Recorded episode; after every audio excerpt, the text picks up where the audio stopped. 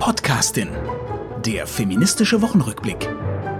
Mit Isabel Rona und Regula Stempfli. Schreiben war eine Form, die Dinge, die mir nicht gefielen, zu verzaubern und die Realität zu verändern. Ein Zitat von Almudena Grandes. Und damit herzlich willkommen zu einer Sonderfolge, die Podcastin über Bücher.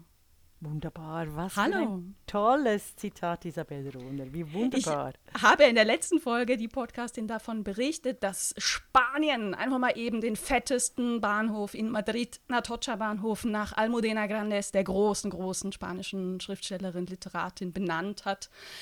Ah, eine Handlung, auf die ich in Deutschland noch warte. Deswegen von ihr heute ein Zitat. Und das Zitat sagt auch etwas eben über die große Macht von narrativen Storytelling, äh, die wir ja immer wieder betonen, weil heutzutage müssen für die Gleichstellung sowohl die Narrative, das Storytelling gebrochen werden, als auch die fragmentierte Wirklichkeit und Wahrheit ähm, auf, also wieder mehr Gewicht kriegen gegenüber der einer digitalisierten virtuellen ähm, Konstruktion, die sich eben auch auf Narrative äh, niederschlägt. Wunderbar. Es ist tatsächlich so, ganz die neugierig. Realität zu verändern. Ja. Ich bin übrigens ganz neugierig, was du mitgebracht hast. Wir haben uns vorher nicht ausgetauscht. Wir machen das ja sowieso nicht. Aber hier bin ich, also hier ähm, ist es, glaube ich, umso spannender, dass wir überhaupt nicht wissen, was wir so im, im Gepäck dabei haben an Büchern. Also Isabel Rohner und Regula Stempfli könnten ja tatsächlich alle ihre Podcastinnen-Folgen mit ihren Bibliotheken füllen, die von Frauen geschrieben wurden. Und wir machen das auch oft, weil wir nicht nur beide sehr viel lesen, sondern auch ein historisches Bewusstsein haben für das, was entscheidend ist für die Gegenwart und vor allem für die weibliche Zukunft. Ich bringe heute als erstes Buch Catherine Belton, Putins Netz. Es ist ein Must-Read für uns alle. Catherine Belton ist phänomenal gut. Das ist eine der besten Investigativjournalistinnen unserer Zeit. Sie ist auch noch sehr jung, in, in ihren 40er Jahren. Sie hat für die Financial Times lange geschrieben und ist eine der mutigsten Frauen, äh, die ich kenne. Und es ist ein absoluter unterirdischer Skandal, dass sie nicht so wie im englischsprachigen Raum auf den Bestsellerlisten während Wochen steht, sondern in Deutschland einfach irgendwo unter ferner liefen, was mein äh, mein äh, Statement gegenüber dem Feuilleton und den Sachbuchautorinnen in Deutsch, im deutschsprachigen Raum wieder äh, Nachschub gibt. Es, wird, es gibt die riesengrößte Diskriminierung von intelligenten Sachbuchautorinnen im deutschsprachigen Raum. Und zwar dies gilt für Österreich, Deutschland und die Schweiz. Es ist unterirdisch. Also Es gibt eine Zahl, darf ich eine Zahl dazu sagen, weil Oh ich die ja, jetzt gerade parat habe. Ähm, also es, es gibt mehrere Untersuchungen, ähm, wie, wie Frauen, wie die Repräsentanz von Frauen in Medien ist. Ne? Das haben wir auch mehrfach darauf hingewiesen. Aber die Uni Rostock hat sich gezielt auch angeguckt, wie mit Büchern von Frauen umgegangen wird in den großen deutschsprachigen Medien und das tatsächlich auch au- so ein bisschen aufgeschlüsselt nach Genres. Äh, und Sachbuch ist also nur ähm, 20 Prozent der ähm, äh, Bücher, der Sachbücher, der, die besprochen werden, stammen von Frauen im deutschsprachigen Feuilleton, 80 Prozent von Männern. Sachbuch. Meistens kaprizieren sich die Frauen dann auf irgendwelche Lebenseinstellungen, Gesundheitsrezepten und so weiter und so fort. Also alles typisch weibliche Themen, Gesundheitsthemen, die nicht äh, unwichtig sind. Aber sehr verehrte Damen und Herren, das ist un un wirklich unterirdisch. Also, Catherine Belton, Putins Netz.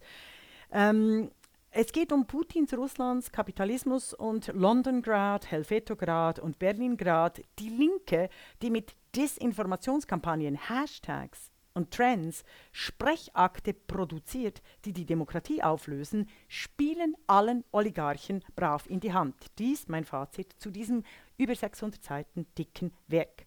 Putins Netz heißt im Original Putins People und erzählt, wie KGB, Oligarchen und Mafiabosse den Kapitalismus sowie die westlichen Medien äh, auch entlang dem Gender so instrumentalisieren, also Gender weißt du im Digital, in, in der digitalisierten Form, so instrumentalisieren, um deren Demokratien zu beerdigen. Deshalb wirklich hier eine meiner dringling, dringendsten und dringlichsten Leseempfehlungen für Catherine äh, Belton, wie es die Investigativjournalistin Catherine Belton immer wieder schafft, äh, auch nach Russland zu reisen. Also die ist wirklich unfassbar klug äh, und die wichtigen, äh, die wichtigsten Keyplayer auch interviewen zu können, was zeigt, dass selbst eben Mächtige äh, ein dringendes Bedürfnis, ein Kommunikationsbedürfnis haben innerhalb von Putins System.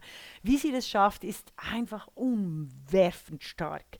Äh, und eben mitten in der Pandemie 2020 brachte HarperCollins das 688-seitige starke Werk heraus.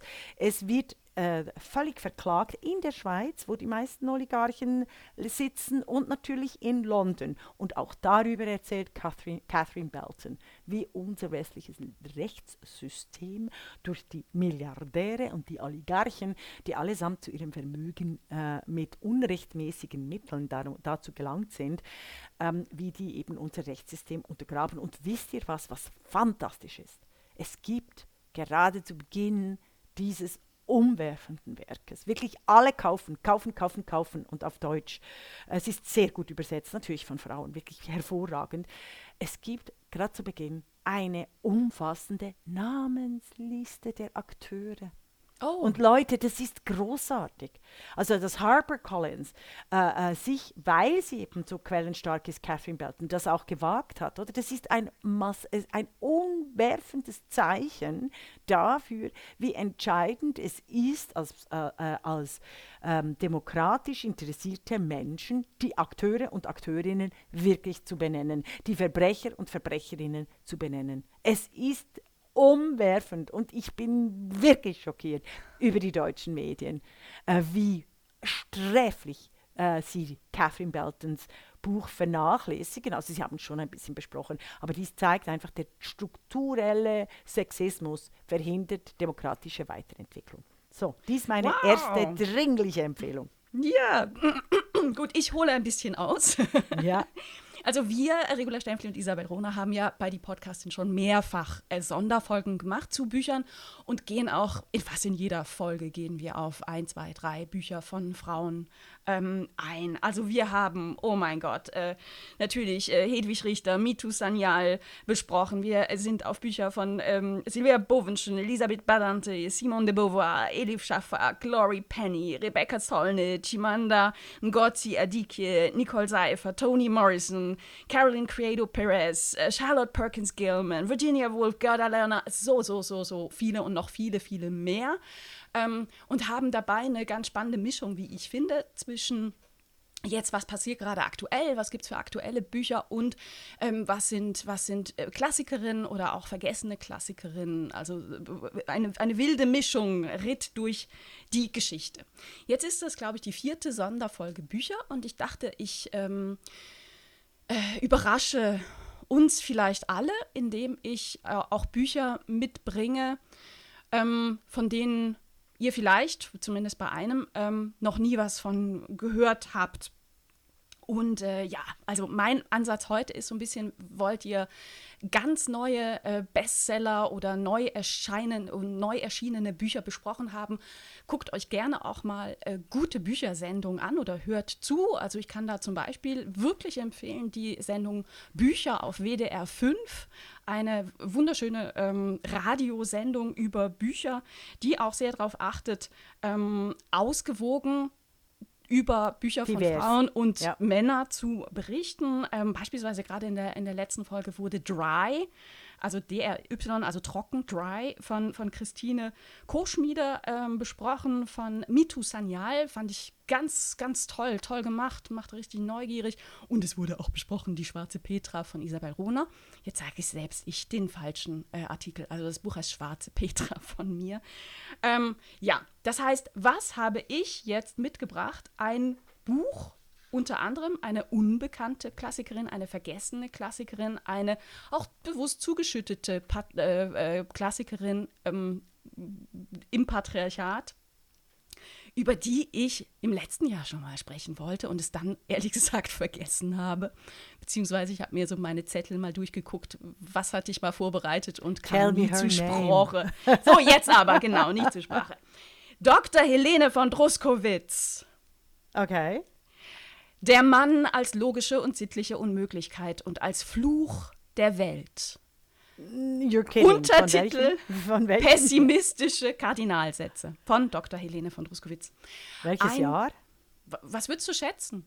Keine Ahnung. Ich habe weder von der Helene Druskowitz gehört, noch von diesem elendlich langen Titel. Also, Also ein Buch von 1905. Ähm, ich sage mal ein bisschen was zur Biografie von Helene von Druskowitz, Österreicherin, in der Nähe von Wien, geboren 1856.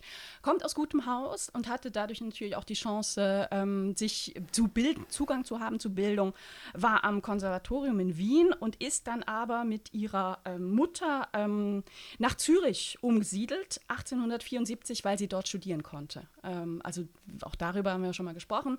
In der Schweiz öffneten die Universitäten den Frauen schon in den 1860er Jahren die Türe und äh, die, die, die Tore, ähm, aber natürlich nicht für alle. Ne?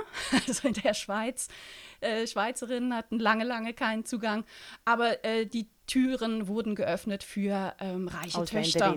Ja, genau. ne, die da natürlich auch bezahlt haben. Für ja, und das heißt nicht aus gutem Haus, sondern aus wohlhabendem Haus. Dies sage ich aus Ah, Tochter aus nicht Mm. gutem Hause. Mm, Okay? Ich danke dir. Ich danke dir. Also sie hat in Zürich äh, Philosophie, Archäologie, Orientalistik, moderne Sprachen studiert und hat äh, promoviert als Dr. Phil, ähm, war eine offen lebende Lesbe, ähm, hat als Dozentin gearbeitet und äh, Vorträge gehalten, hat natürlich auch versucht, als Wissenschaftlerin zu arbeiten, was äh, schier unmöglich war, ne? weil natürlich ne, promovieren durfte sie, aber eine Professur wurde ihr natürlich verwehrt, weil was will dieses Weiberpack an Universitäten? So war es.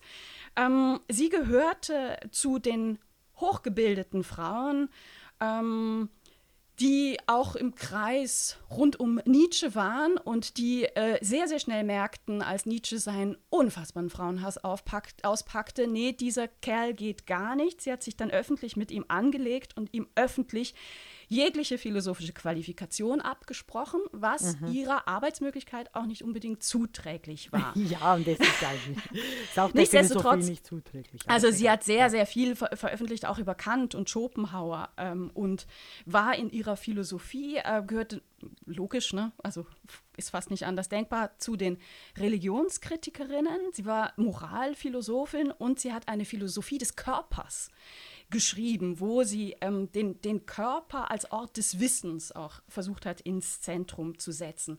Je älter sie wurde, umso misanthropischer wurden ihre Schriften, weil diese Enttäuschung über ihre Chancenlosigkeit schlicht und ergreifend zunahm. Ähm, die letzten Jahrzehnte, muss man bei ihr schon sagen, musste sie verbringen in einer Nervenheilanstalt. Äh, und wir wissen auch da, Frauen gingen da nicht, nicht einfach so rein, ne? Ja. sondern sie wurden da auch reingesteckt, weil sie eben nicht ähm, konform waren, sich Also aber nicht so jetzt zum verhielten. Buch, So, weil sonst ist es ein bisschen unfair, weil Ach so, ich habe über Katrin leid. Delten und äh, meine Autorinnen keine Biografie gebracht. Sag mir das Buch, weshalb es lesenswert ist und wie der Titel heißt nochmal. Um 1900 gab es so viel antifem äh, antifeministische Publikationen angesehener Geistesgrößen und ein Bestseller der Jahrhundertwende stammte von Paul Julius Möbius über den physiologischen Schwachsinn des Weibes. Möbius war ein angesehener Arzt und dieses Ja. Buch Ja, nicht zu viel über Möbius und dieses Buch Doch, du musst es natürlich in, musst es natürlich auch in Kontext setzen. Ne? War ein, ein Bestseller. Äh, Innerhalb kürzester Zeit zig Auflagen. Du, du leidest, ich sehe schon. Ich leide Und ja. Druskowitz, Druskowitz hat es jetzt gemacht und eine Antwort, die genauso männerfeindlich war wie das Buch von Möbius frauenfeindlich geschrieben. Und da sind wir eben beim Mann als logische und sittliche Unmöglichkeit und als Fluch der Welt. Ein Büchlein, was ähm, neu aufgelegt wurde vor ein paar Jahren, also man kann es wieder kaufen und was wirklich eine Suada gegen Männer ist und gegen die Selbstgefälligkeit von Männern ähm, und was völlig ungewöhnlich ist. Also wir alle wissen, kennen es, haben schon zig frauenfeindliche Texte gelesen, lesen müssen, aber einen männerfeindlichen Text die, auf diesem äh, Niveau, den sucht man ansonsten in der Literatur oder auch in der Philosophiegeschichte in dem Ausmaß tatsächlich vergebens. Deswegen mein Tipp, guckt euch mal an Helene von Druskowitz. Übrigens, in Wien gibt es einen Park seit 2008, der nach ihr benannt ist, in Wien-Hitzing. Mhm. Ja, ist gut, eine also ich leide wirklich, ich leide e-, enorm, weil ich denke, es gibt so viele unfassbar gute neue Werke, äh, dass auch die ganze Diskussion des 19. Jahrhunderts in ihrer polarisierten Form nicht wieder aufgekocht werden sollte. Das aber, äh, das ist mir auch in den Sinn gekommen mit der ganzen Diskussion über Winnetou, äh, der übrigens nicht verboten wurde, weil der ist nämlich gemeinfrei und ich habe immer gesagt, ich wäre, es wäre mir lieber gewesen, statt irgendwie Winnetou aufzukochen, eine Winnetousi äh, zu neu zu publizieren, wie ich überhaupt manchmal die die Neuauflage von Klassikern und auch Klassikerinnen enorm mühsam finde, weil das uns äh, nicht weiterbringt in den Demokratien. Nicht ja, das im, also, ich ja genau nicht. Also ich finde, wir können sehr viel davon lernen. Ja, ja genau. okay. Aber ähm, ich komme zu meinem äh, nächsten Tipp. Und zwar von Lioba Albus, einer genialen Komikerin, Schauspielerin mit Programmen wie Hitzewallungen und ihrer Kunstfigur Mia eine Weltmacht mit drei Buchstaben. Sie ist der Hammer.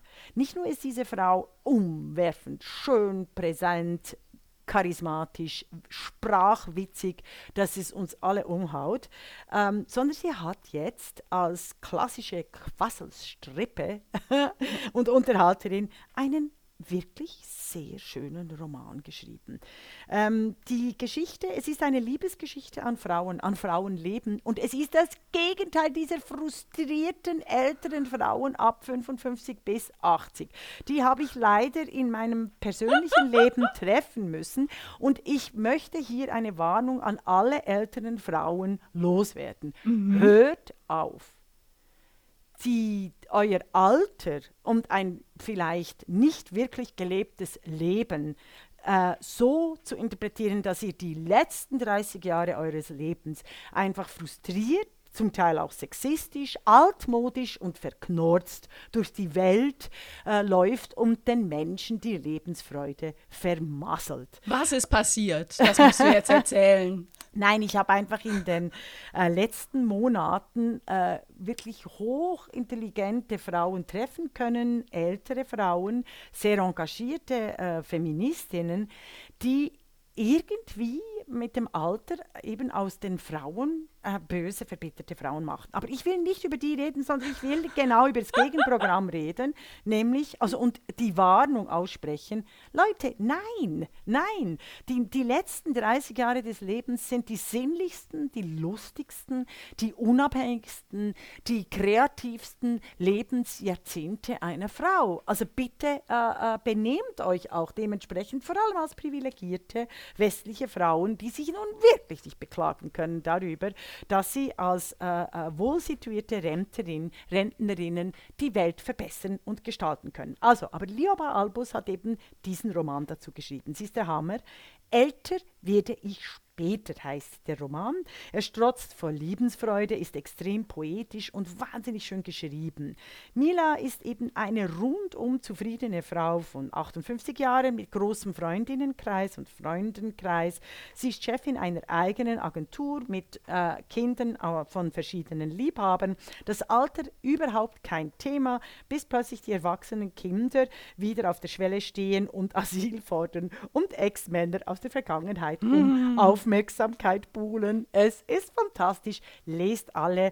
Älter werde ich später. Das können junge und alte Frauen lesen. Es ist, eine, es ist Lebensfreude pur. Genau so sollten die Romane äh, äh, sein, wenn es gerade so um Themen äh, geht, wie was machen eigentlich Frauen, wenn sie in Rente gehen. Okay. Oh, wie schön.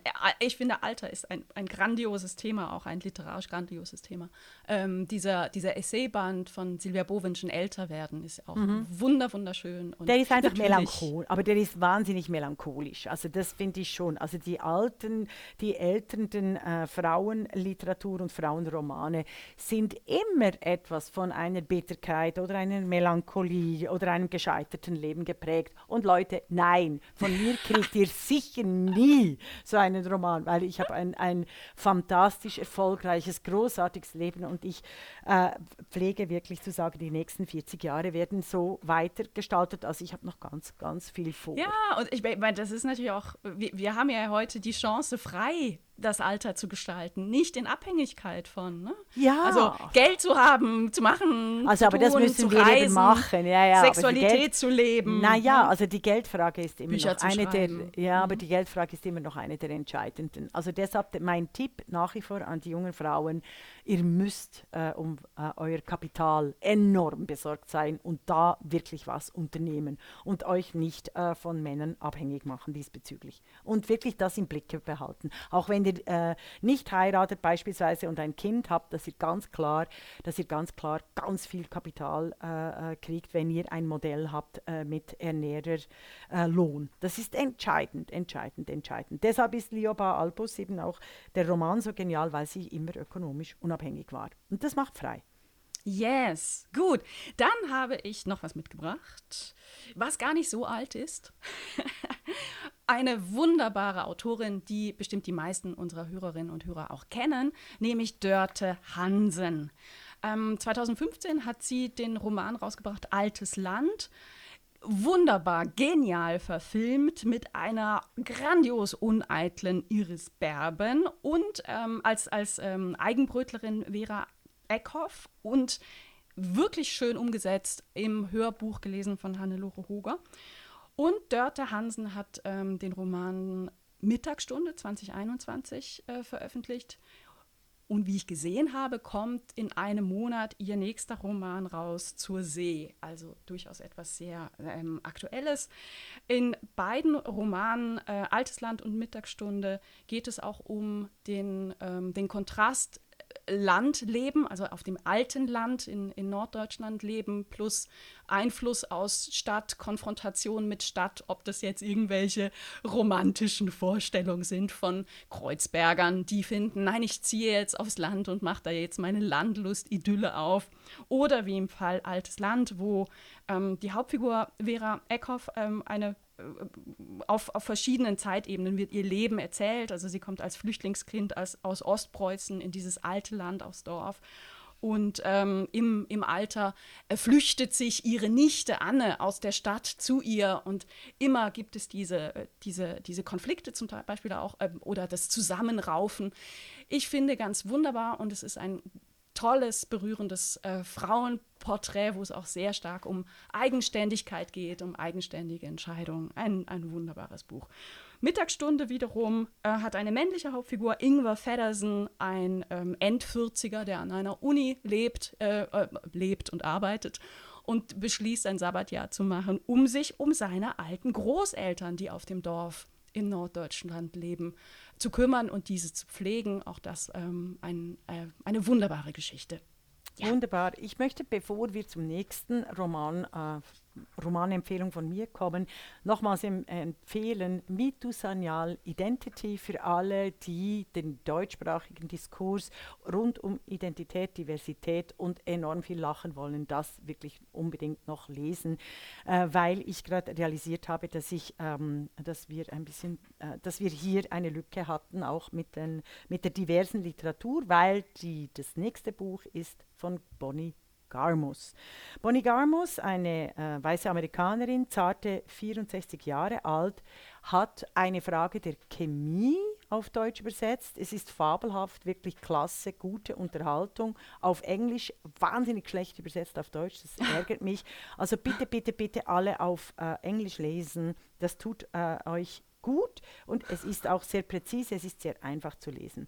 Bonnie Garmus ist ein Autorenname, dessen Geschlecht auf ersten Blick nicht identifizierbar ist und deshalb auch die Formel für Erfolg darstellt. In den USA äh, ist es immer noch auf den Bestsellerlisten. Es ist wirklich ein Hammerroman. Es fiktionalisiert ein Frauenleben der Nachkriegszeit mit Lehren fürs 21. Jahrhundert. Ein wunderbar lustiges Plädoyer für Intelligenz, Witz und Feminismus unter widrigen Umständen.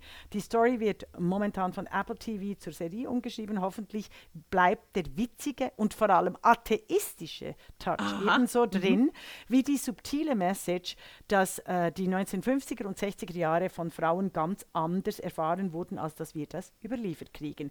Ich möchte hier aber auch noch ein Plädoyer für diesen Roman, Roman bringen, und zwar für alle Diverse, für alle Menschen, nämlich für Hochbegabte. Hochbegabte Verfass, also Hochbegabte finden sich in diesem Roman genial wieder, weil sie die Widerstände erkennen, die Hochbegabten passieren, weil Hochbegabte sehr oft einfach meinen, alle anderen Menschen seien genau wie sie und völlig fassungslos reagieren, wenn sie auf ein Umfeld stoßen, äh, das sie überhaupt nicht begreift. Etwas, Zum was Beispiel, Regula Stempfli regelmäßig passiert. Eben, also es ist, es geht um Forschungsprojekte, es geht wohlwissend, äh, dass, also ich finde es ich so wahnsinnig witzig, äh, wie sie dies beschreibt, die, die Bonnie Garmus eben, das ist ihr Erstling mit 64 Jahren, sie ist selber Chemikerin, wie mhm. sie dies beschreibt, eine, ein, ein Mutter-Tochter-Verhältnis innerhalb der, der Arbeitsverhältnisse der 50er und 60er Jahre des Studierens und wirklich sehr historisch akkurat.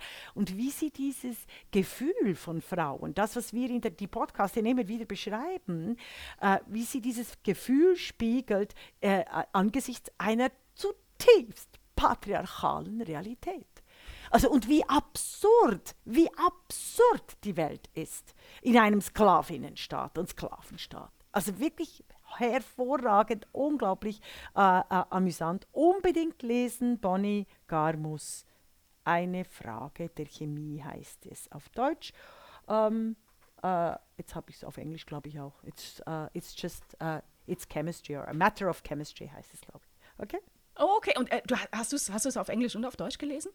Ich habe es äh, ähm, auf Englisch, also ich habe es auf Deutsch äh, ähm, bestellt und dann habe ich es mhm. auf Englisch bestellt und ich habe einen ganzen Artikel darüber geschrieben, wieso das jetzt so grottenschlecht übersetzt ist, äh, weil ich eben mit fünf Seiten selber Übersetzung der, des englischen Originals den Ton und mm. den feministischen äh, Impact und Impetus viel besser getroffen hätte. Und ich habe einen üblen Verdacht. Weil dieses Buch von einer Frau geschrieben ist, von einer 64-jährigen Frau, haben, hat sich der deutsche Verlag wahrscheinlich nicht so um hochqualitative Übersetzung gekümmert, weil an den Übersetzungen immer gespart wird. Und das ist ein Ärgernis erster Stunde. Es ist wirklich, es ist wirklich äh, ganz übel, was in den deutschen Verlagen abläuft, wenn es um die Übersetzungen von, äh, äh, äh, von Büchern geht, die von Autorinnen geschrieben wird. Obwohl Bonnie Garmes als erste nicht auf ersten Blick als äh, Frau erkennbar ist, aber natürlich dann in der Rezeption aus den USA Wobei nach Deutschland erkennbar Bo Bonnie, ist. Bonnie kenne ich nicht als Männername. Äh, das das äh, ist jetzt. Ja, ah, okay. okay. gut. Okay. Also, aber es kann aber, an mir liegen. Also unbedingt Englisch lesen oder ähm, das Hörbuch, genau. Im Audio sind natürlich die Leserinnen immer so großartig. Im, ähm, der ganze Audiobereich des deutschsprachigen äh, Verlagswesens ist wirklich hervorragend. Und dass natürlich das Audiobuch so viel besser rüberkommt, aber das hängt an den Sprecherinnen äh, und vielleicht eben deshalb einfach als Audiobook Deutsch hören, wenn ihr es nicht auf Englisch lesen mögt. Ah, klasse. Äh, das macht richtig Lust. Das macht richtig Lust. Ja, mein drittes Buch, was ich mitgebracht habe, ist eine absolute Klassikerin. Ähm, wir sind wieder Anfang des 20. Jahrhunderts. 1902 ist das Buch erschienen. Es gibt es ähm, im Internet tatsächlich auch frei verfügbar. Es heißt Die Antifeministen und es stammt von Hedwig Dohm, natürlich. Warum empfehle ich das heute? Aktuell erscheinen gerade wieder so, so viele antifeministische Artikel in Zeitungen und Zeitschriften. Und da tut es erstens gut, eine kluge Auseinandersetzung mit äh, Strukturen und Argumenten des Antifeminismus zu lesen und eine, die uns auch mit Humor ähm, nochmal was an die Hand gibt, diese Antifeministen auch zu erkennen. Und Hedwig Dohm macht das in diesem, ähm, in diesem Essay. Essay-Band. Wirklich toll und sehr, sehr lesenswert, sehr, sehr unterhaltsam. Sie unterscheidet, sie haut mal eben die These raus, dass man Antifeministen in verschiedene Typen unter, unterteilen kann. Das macht sie mit einem großen Augenzwinkern. Ne? Ähm, und sie unterscheidet die Altgläubigen, sie unterscheidet die Herrenrechtler, sie unterscheidet die praktischen Egoisten und die Ritter der Mater Dolorosa. Diese vier Typen werden von ihr beschrieben und man kann direkt bei der Beschreibung schon anfangen in Einsortierung von heutigen Autorinnen und Autoren vor allem, aber eben auch Autorinnen in diese äh, Kategorien. Ich, ähm, ich lese mal vor. Über die Altgläubigen ist nicht viel zu sagen. Die Majorität aller Menschen gehört zu ihnen. Diese vielen nennen die Gewohnheit ihre Amme, die sie von der Wiege bis zum Grabe sicher nährt. Die Altgläubigen sind diejenigen, die den Gedankeninhalt vergangener Jahrhunderte für alle Ewigkeit festzuhalten für ihre Pflicht erachten.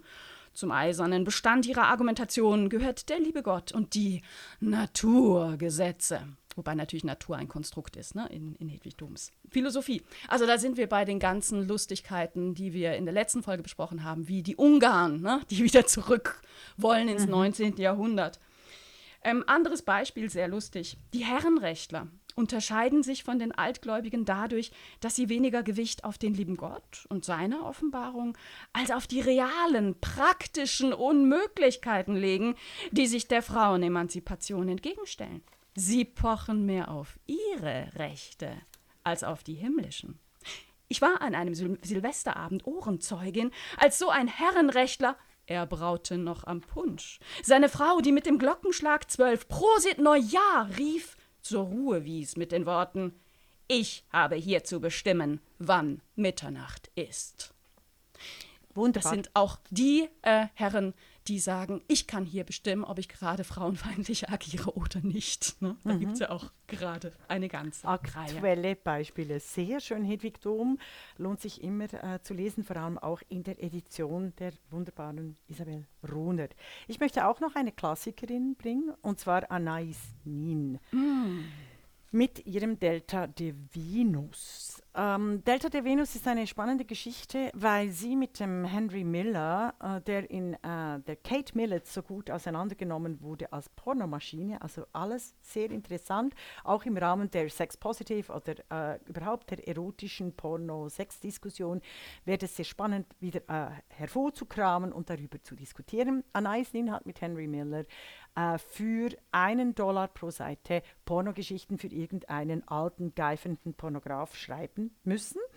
Und äh, der wollte immer härter, schneller und noch mehr. Also er wollte, sie waren natürlich, Anna Isnin war extrem poetisch und wirklich erotisch. Also wer die Sprache mag, wer die Erotik mag, äh, der lässt sich, die lässt sich unfassbar verführen mm. von Anaisnin, muss ich sagen. Also ich bin immer wieder, wenn ich äh, sie lese, äh, gehe ich aus dem Haus und habe diese Aura der, äh, der großen Erotik äh, und erotische Arbeit, Ausstrahlung und Charisma. Was ich umwerfend finde, eben, ich möchte auch hier etwas vorlesen. Mhm. Anais Nin schreibt in ihrem Vorwort zu Delta der Venus, dem alten, geifenden Mann, der nur Porno statt Poesie will, aber sie müssen ja Geld verdienen, also sie haben wirklich Geldnöte, schreibt sie ganz wütend und das möchte ich schnell ein paar äh, Sätze davor, davon mhm. vorlesen. Wie hassen sie? Das Geschlechtliche verliert alle Macht und Magie wenn es überdeutlich, übertrieben, mechanisch dargestellt, wenn es überhaupt zur fixen Idee wird. Es wird stumpfsinnig. Mehr als durch irgendeinen Menschen meiner Bekanntschaft haben wir durch sie erfahren, wie unfassbar falsch es ist, das Geschlechtliche von der Emotion, dem Hunger der Lust, der Begierde, von Stimmungen, Launen, persönlichen Beziehungen zu trennen, die seine Farbe, seinen Geschmack, seinen Rhythmus, seine Intensität verändern. Die Mitwirkung von Verstand, Fantasie, romantischen Gefühlen verleiht dem Sexuellen seine poetische Textur, seine subtile Transformation, seine aphrodisiaischen Elemente. Sie in ihren pornolos schränkenden Empfindungsbereich ein. Sie lassen ihn verkümmern, verhungern, verbluten. Großartig, hä? Das Schön. ist doch eines der schönsten Plädoyers für äh, die Erotik statt Porno, so wie ich es im Vermessung der Frau geschrieben habe. Äh, Im Verhältnis gleich die Erotik gegenüber den Pornograf, äh, der Pornografie, wie sie eben ähm, in der Internetpornografie mechanisiert, automatisiert und repetiert dargestellt wird, wie dem lebendigen Menschen gegenüber dem Leichenkörper. Also wirklich Anais nimmt das Herz der Venus unbedingt empfehlenswert. Wunderschön, toll. Und was liegt jetzt neben deinem Bett oder auf deinem Nachttisch? Was, was äh, steht als nächstes also ich an? Hab, äh, also ich habe schon äh, gelesen, das wollte ich auch noch empfehlen, mhm. Caroline mhm. Kebekus. Jetzt habe ich aber den Titel nicht, weil ich den, das Blatt nicht ausgedruckt habe. Kennst du das? Caroline Kebekus. Ich weiß, dass sie ein Buch geschrieben hat. Ja, genau. Und ich würde das alle. Eine reicht oder irgendwie sowas. Also es ist, es genau, immer die paraphrasiert, erste, Ne? die erste ihrer Zeit. Ähm, Entschuldigung, weil es ist tatsächlich so, wenn wir so viel arbeiten für die Podcast hin. Äh, genau, es kann nur eine geben, Caroline Kebekus. Und ich möchte dieses Buch wirklich als Grundlagenlektüre für alle empfehlen, weil hier die wichtigsten Themen aufgeführt werden, die wir in die Podcastin auch besprechen. Mit einer guten Literaturliste. Äh, es fehlen zwar die Bücher von ähm, äh, Isabel Runro und Regula Stempfli, was wirklich bitter ist, äh, weil sie damit äh, zeigt, dass sie auch nicht ganz auf der Höhe ist äh, äh, mit den, den politisch-philosophischen und historischen Büchern. Aber sie macht eine, eine sehr pointierte Darstellung über den grassierenden Frauenhass, aber auch über Schwierigkeiten, die Frauen gegenüber Frauen haben. Das fand ich sehr, sehr spannend. Und einer der Beispiele ist unglaublich eindrücklich über die Frauenparkplätze an öffentlichen, in öffentlichen Orten. Eichstätt, da hat tatsächlich ein Jurastudent nichts Besseres zu tun gehabt, als gegen diese Frauenparkplätze zu klagen, Aha. weil sie Anführungszeichen die Männer diskriminieren würden. Was, äh, was eben alles aussagt über das herrschende Patriarchat. Diese Frauenparkplätze wurden nämlich in Eichstätt, das sind öffentliche äh, Parkplätze, äh, eingerichtet nach einer entsetzlichen Vergewaltigung in genau diesem äh, Parkplatz. Aber der Typ hat natürlich geklagt, er ist nicht mal von Eichstätt und da äh, ist Caroline Kebekus eben schon klar, dass das Patriarchat nicht nur darin besteht, dass Frauen ständig diskriminiert, vergewaltigt, verhöhnt werden, sondern auch darin, dass Gleichstellung äh, missbraucht, dazu missbraucht äh, wird, um quasi Frauen erneut zu diskriminieren. Von dem her äh, sehr empfehlenswert als Übersichtswerk. Und ich bin eigentlich auch schockiert, wie immer im deutschsprachigen Raum.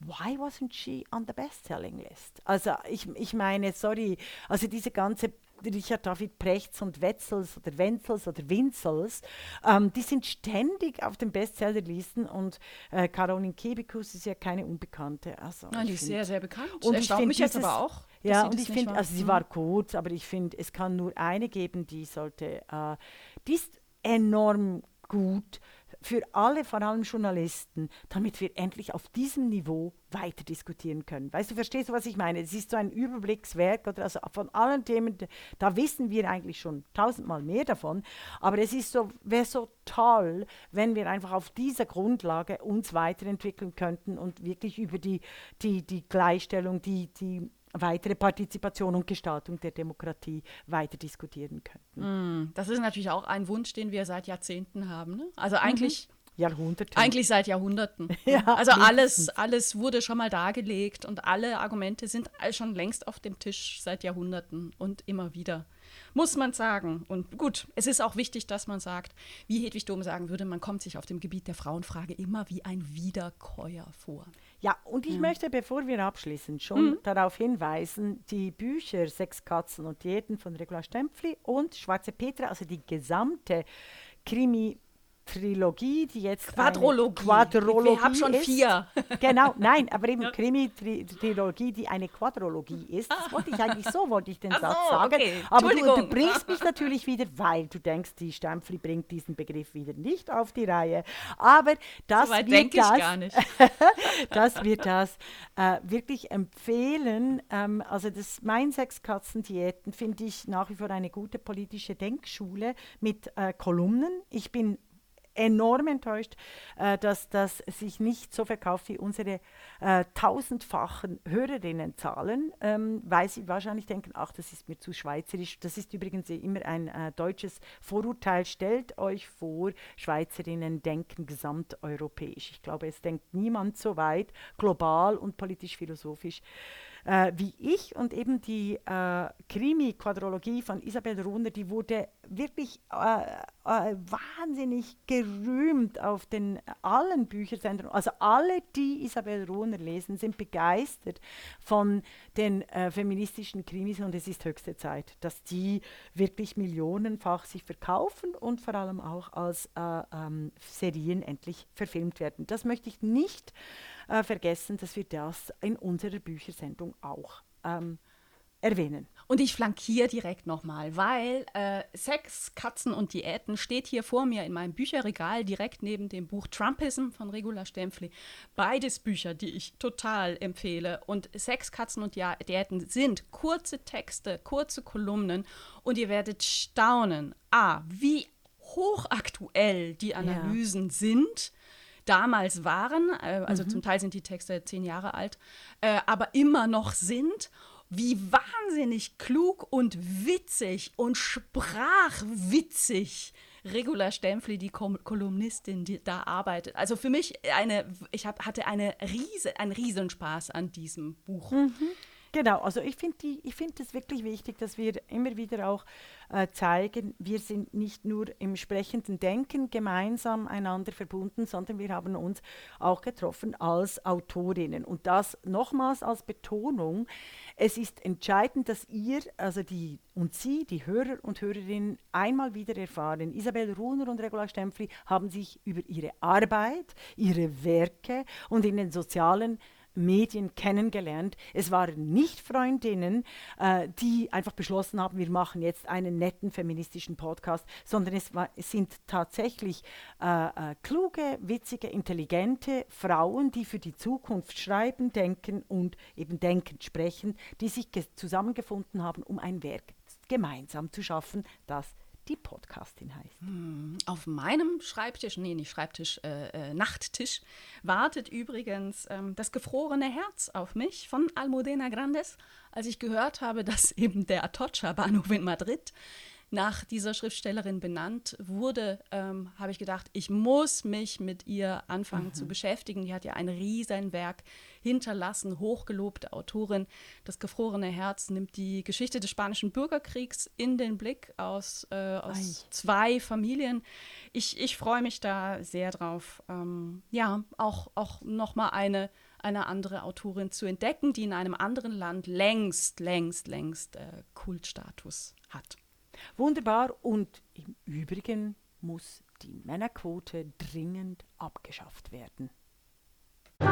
Das war die Podcastin, der feministische Wochenrückblick mit Isabel Rona und Regula Stempfli.